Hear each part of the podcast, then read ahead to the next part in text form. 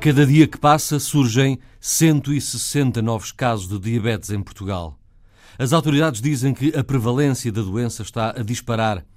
A maior parte dos doentes sofre de diabetes tipo 2, que acontece habitualmente na idade adulta e está associada à má alimentação e pouco exercício. A diabetes tipo 1 é uma das doenças crónicas mais comuns nas crianças e jovens e também está a aumentar. Surge porque o pâncreas, de repente, deixa de produzir insulina, que passa a ser injetada pelos doentes durante toda a vida. A diabetes é atualmente um grave problema de saúde pública e constitui em Portugal a primeira causa de cegueira, de amputações, hemodiálise, enfartes em pessoas novas e a primeira causa de morte súbita. No país, há um milhão de diabéticos e dois milhões numa fase de iminente aparecimento da doença. A prioridade do Serviço Nacional de Saúde para os próximos anos é prevenir ou atrasar o aparecimento desses novos casos. Acompanhamos quem perdeu um pé ou está a ficar cego por complicações da doença. Ameaça silenciosa. Grande reportagem de Arlinda Brandão, com pós-produção áudio de João Carrasco.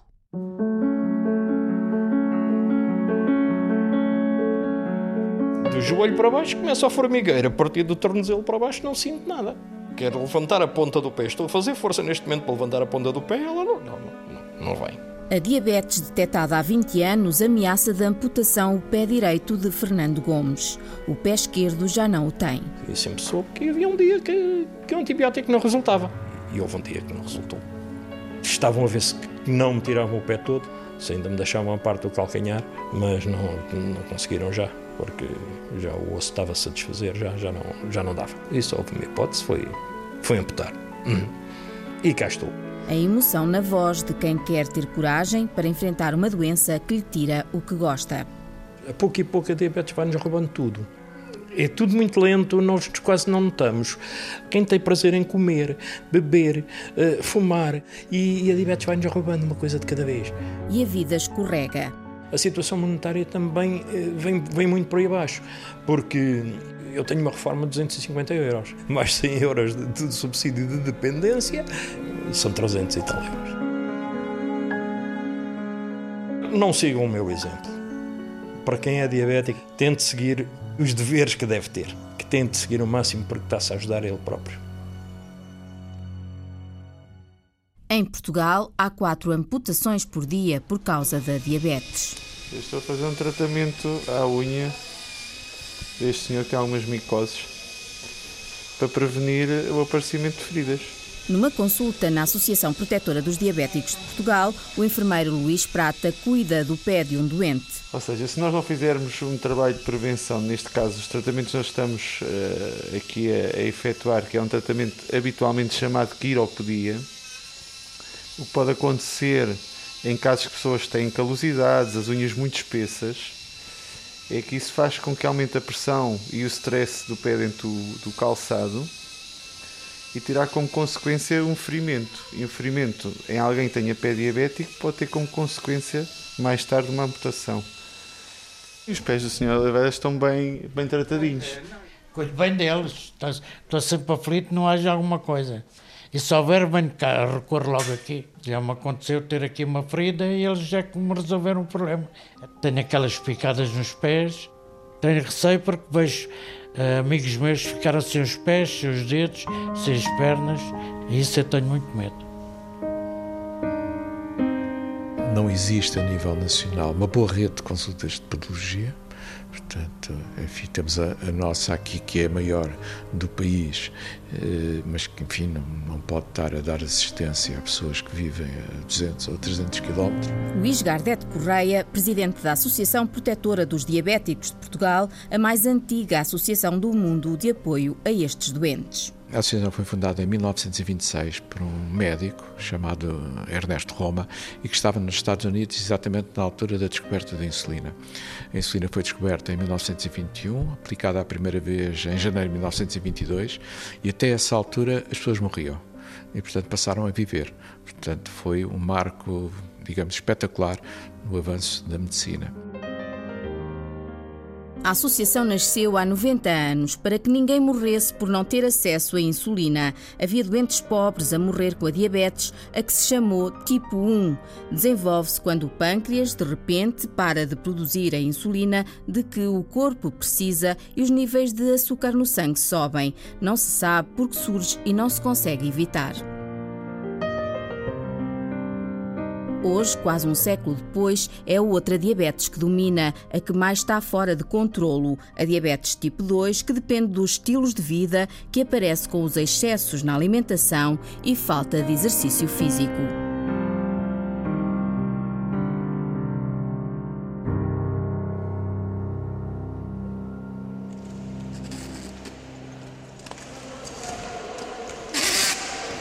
Sou Tomás Pantana, tenho 13 anos, uh, jogo no Sport Lisboa e Benfica e agora vou treinar aqui no CACO.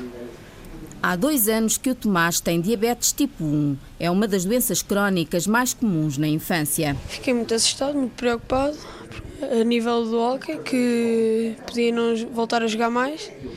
E o hockey sempre foi um, uma segunda vida para mim. Um diagnóstico da diabetes que abala os pais Ricardo e Ana. É um sentimento horrível. Para mim, para ele e para o pai e para todos. Mas o Tomás é um miúdo com muita força. E encarou até mesmo a primeira pica que ele levou, encarou com vamos lá, pronto, tem que ser, vamos lá. Fiquei muito transtornado com a notícia.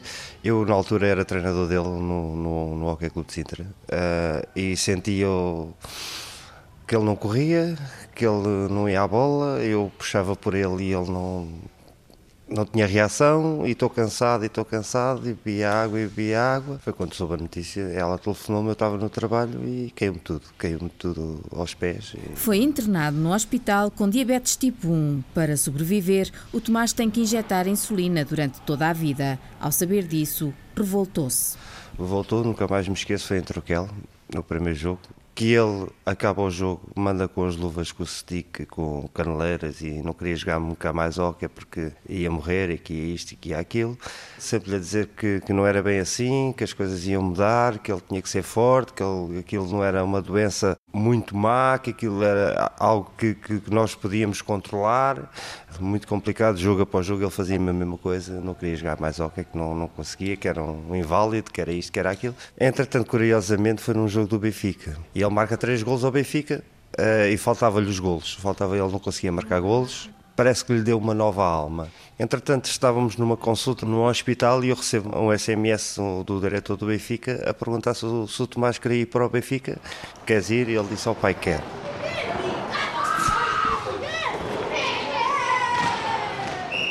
É hora do treino da equipa de sub-13 de Hockey em Patins do Benfica. Antes, durante e depois, Tomás tem que medir a glicémia. Neste momento estou com 222. Significa que não tenho que comer nada, que agora posso ir eh, fazer treino normal. Os companheiros depressa se habituaram às rotinas da diabetes do Tomás. Acho que ele é um bom jogador, é corajoso por ter diabetes e jogar um desporto de alta competição. Ele é importante para a equipa, sim, é muito importante. Em termos dos diabetes, não se nota nada. Ele em jogo é igual a todos, não se nota diferença. É um, um grande jogador, contribui muito para as vitórias da equipa, marca muitos golos.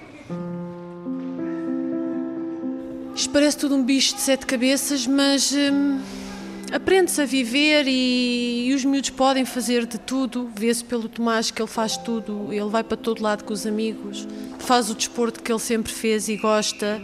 É um excelente aluno, é um excelente filho e é um excelente jogador de hockey. Se eu continuar assim, a ter cuidado com a diabetes, eu acho que não tenho nenhum receio para, para o futuro. meu sonho era chegar à seleção portuguesa e ser campeão mundial.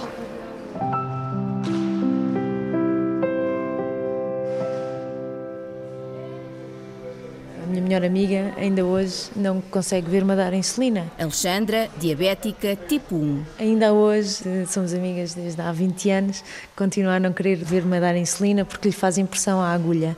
Mas sempre houve respeito mútuo, não é? Se não queres ver, eu dou a mesma, mas tu viras a cara.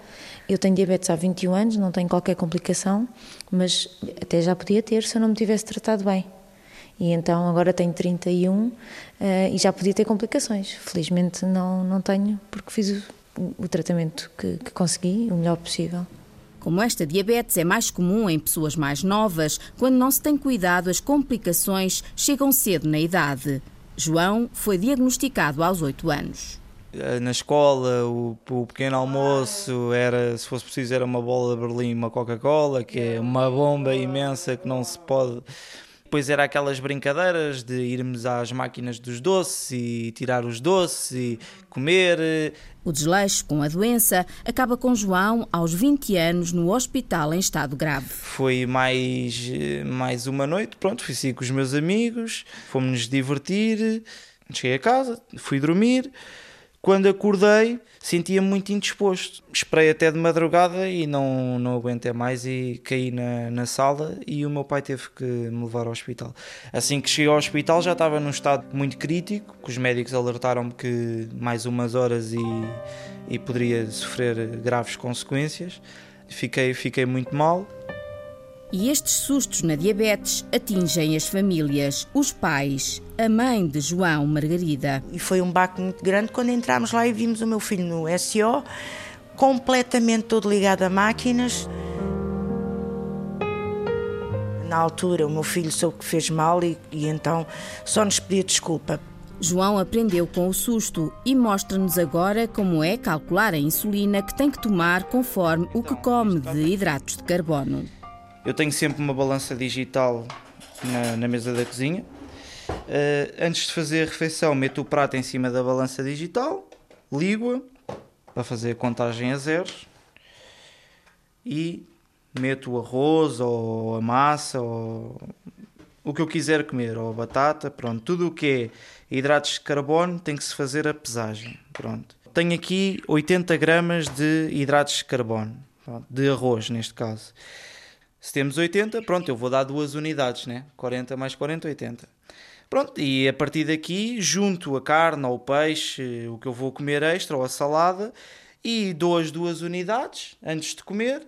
Também tenho sempre aqui uma tabela no, no frigorífico, onde quando tenho dúvidas faço a pesagem, consulto a tabela, faço as contas necessárias e faço a administração de insulina. Do dia a dia de quem tem diabetes tipo 1, faz parte a medição do açúcar no sangue. E quando vou fazer uh, as minhas refeições, faço a pica. Pronto. 202, devia estar um bocadinho mais baixo, mas hoje tive assim uma manhã atribulada, então andam assim um bocadinho aos, aos altos.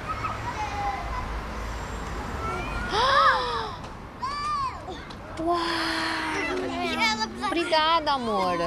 A Manuel vai buscar às vezes a máquina. É. E a insulina. Quando a minha mãe pede, eu vou buscar. Ela tem uma máquina. Pica onde? Pica no dedo. E depois? Vai sangrar. Sim, e depois? E depois a minha mãe vai medir na máquina o quanto é que é. É, sabes muito. Manuel, de 6 anos, e a Sara, de 2, são filhos de Paula e Tiago, um casal de diabéticos tipo 1. Só se estragou uma casa. É bom, porque o que é que acontece? Como temos um conhecimento muito grande da diabetes, podemos falar, lá está, no tal código, e principalmente quando algum de nós tem algum sintoma, explica ao outro o que é que é, só por uma palavra e pronto. Por exemplo, se eu disser, ai, estou com hipo, pronto, ele vai automaticamente buscar um sumo então, quando estamos a conversar, assim, uma conversa muito interessante e de repente um de nós fica sem perceber muito bem as coisas. Há ali uns sintomas característicos, vamos fazer um teste e perceber se, está alto, se está baixo e consoante isso, pronto, atuamos de acordo.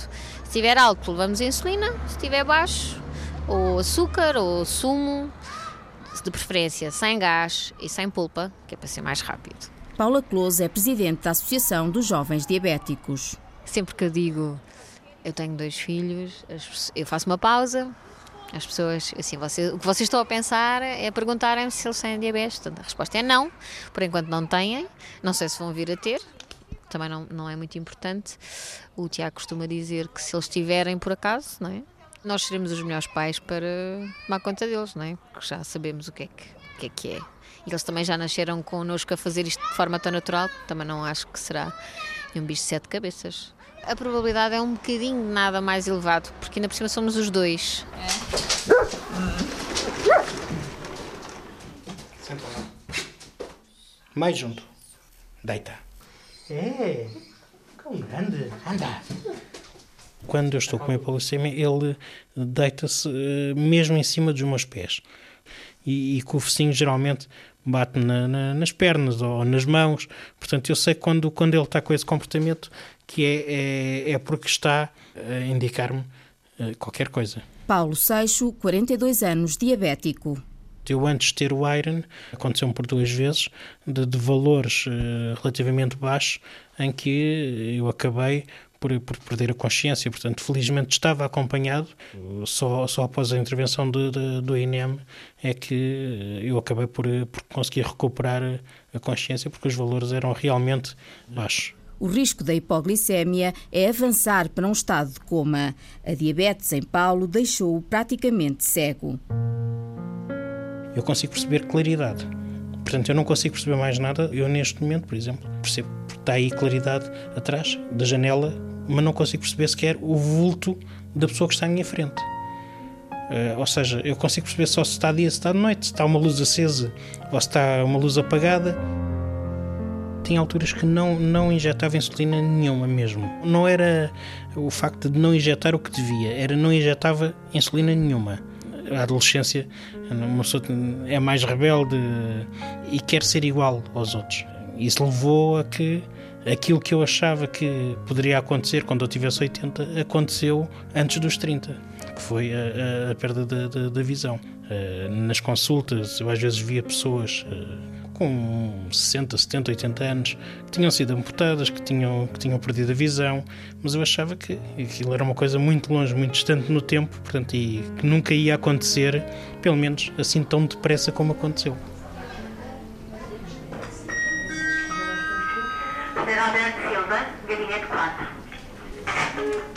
A oftalmologista Paula Leitão tenta travar mais um caso de retinopatia diabética.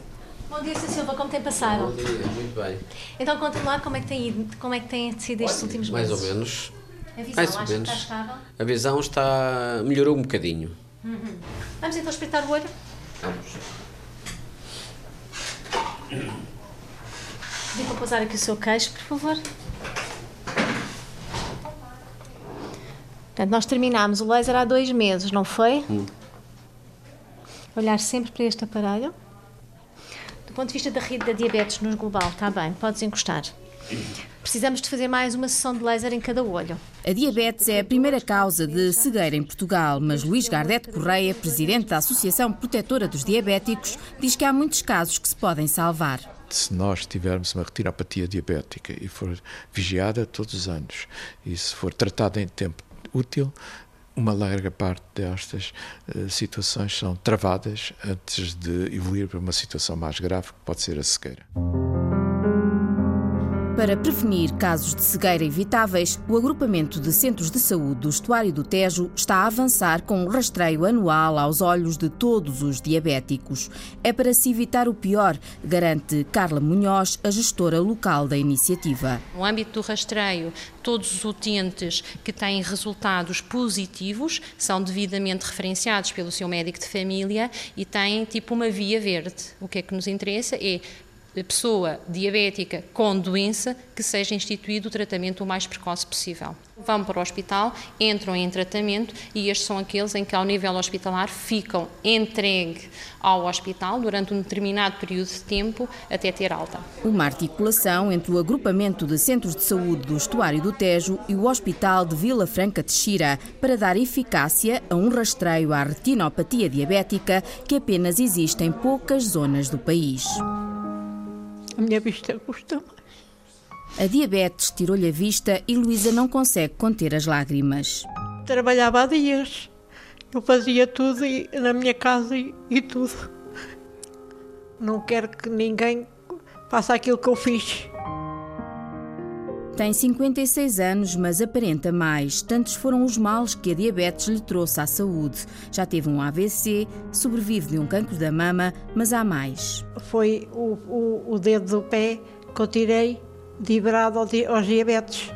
E isto que eu tenho na perna foi também liberado aos diabetes. O médico disse que estava uh, assim do, do coração.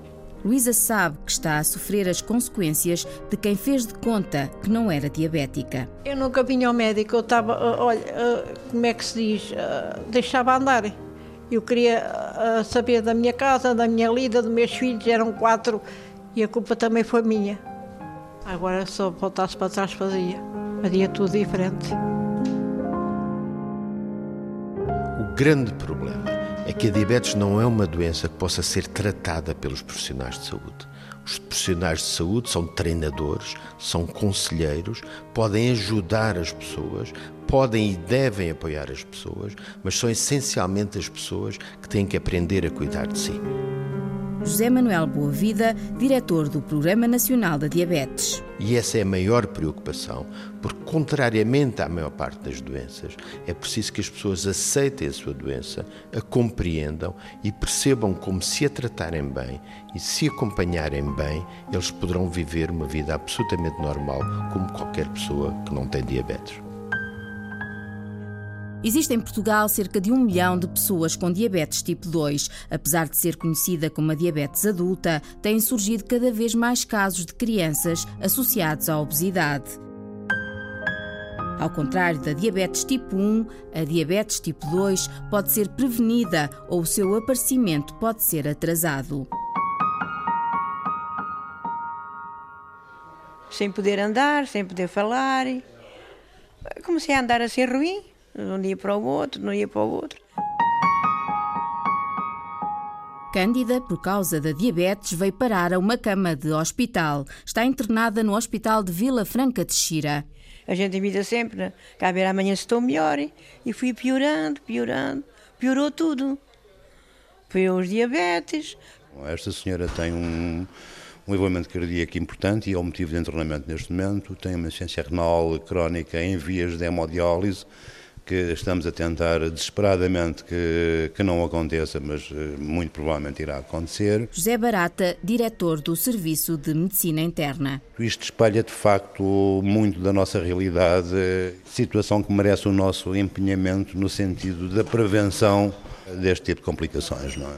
O grande diagnóstico ainda é feito a nível hospitalar e via serviço de urgência. Isto é a antítese de tudo o que devia ser, porque o rastreio, o acompanhamento do doente no seu cotidiano eh, seria fundamental. A diabetes aparece por detrás de muitas outras doenças. Uma das complicações graves são os infartos nas pessoas jovens. A causa principal de infarto em pessoas com menos de 60 anos de idade é a própria diabetes. Outro exemplo claro que se pode dizer é a diabetes propiciar vários tipos de cancro. São mais frequentes nas pessoas com diabetes o cancro do endométrio, o cancro do pâncreas, o cancro da mama, o cancro do fígado e o cancro do cólon e tem uma mortalidade mais elevada. José Manuel Boavida, diretor do Programa Nacional da Diabetes. Claramente a saúde será incapaz de aguentar os custos da diabetes. Aquilo que a gente pode dizer é que a sustentabilidade do próprio Serviço Nacional de Saúde e a qualidade de vida da população portuguesa estará em risco se nós não formos capazes de termos uma visão suficientemente abrangente, suficientemente compreensiva, suficientemente integrada para vermos todos os aliados, todos os parceiros que têm que existir neste combate à diabetes. Um milhão de portugueses já têm diabetes e outros dois milhões têm pré-diabetes é que todos os estudos mostram que é possível evitar que as pessoas que têm tendência para diabetes não a venham a ter. E é por isso que hoje em dia queremos intervir já não na fase da diabetes, mas nas fases anteriores da diabetes. Queremos saber quem são as pessoas que estão em risco de vir a desenvolver diabetes e é com essas pessoas que também já estamos a querer começar a trabalhar. Viva, como está? Está boazinha? Está muito mal. Está muito mal Estamos no Centro de Saúde de Alenquer, numa das mais antigas consultas da diabetes do país. O médico de família José Pacheco, há 16 anos que identifica estes doentes como grupo de risco. O doente diabético é o pior doente de todos. Imagino que a senhora chegava aqui à minha consulta e dizia assim: Olha, você tem diabetes. A senhora ficava assustadíssima. Tenho diabetes. Ai meu Deus, então e o que é que eu posso fazer? Eu faço-lhe um cursozinho, digo-lhe as coisas todas certinhas, certinhas. E a senhora, durante um mês, dois, três, quatro, cinco, seis meses, está ali nos trincos. Emagrece, fica controladíssima, fica contentíssima, só que isto depois é para o resto da vida. Se eu não obrigar, como faço aos meus diabéticos, a virem cá todos os três meses levar na cabeça, como eu digo, é de brincadeira, eles esquecem-se que são diabéticos.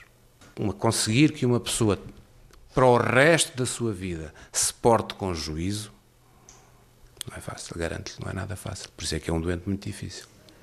A diabetes é sobretudo uma doença de comportamentos, mas com um fator genético que também conta. Se nós tivermos na família uma pessoa chegada, um pai, um avô, um tio, um irmão que seja diabético, temos uma probabilidade acrescida de um quarto a mais de podermos vir a ter diabetes. Portanto, o nosso organismo geneticamente já está predisposto para desenvolver a doença. Se depois nós não fizermos exercício físico, comermos mal, nós vamos ter diabetes. Ponto.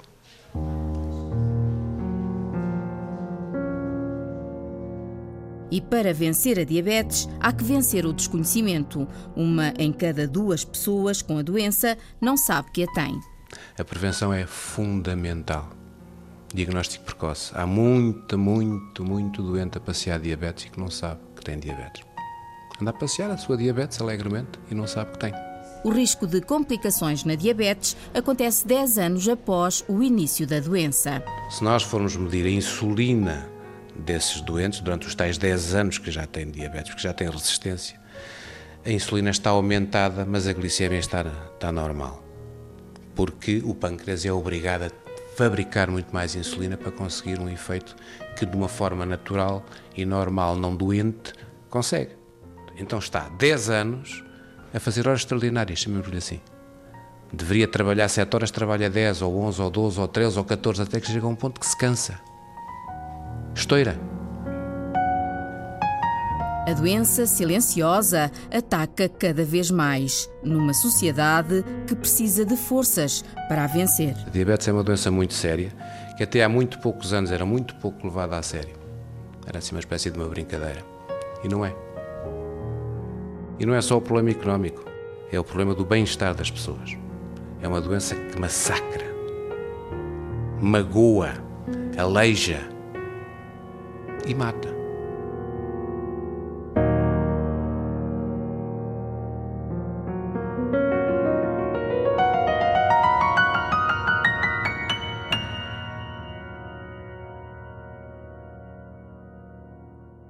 Ameaça Silenciosa, um trabalho de Arlinda Brandão e João Carrasco, que está disponível na página da Antena 1 na internet, agora também em podcast, e pode partilhar no Facebook. Reportagem Antena 1.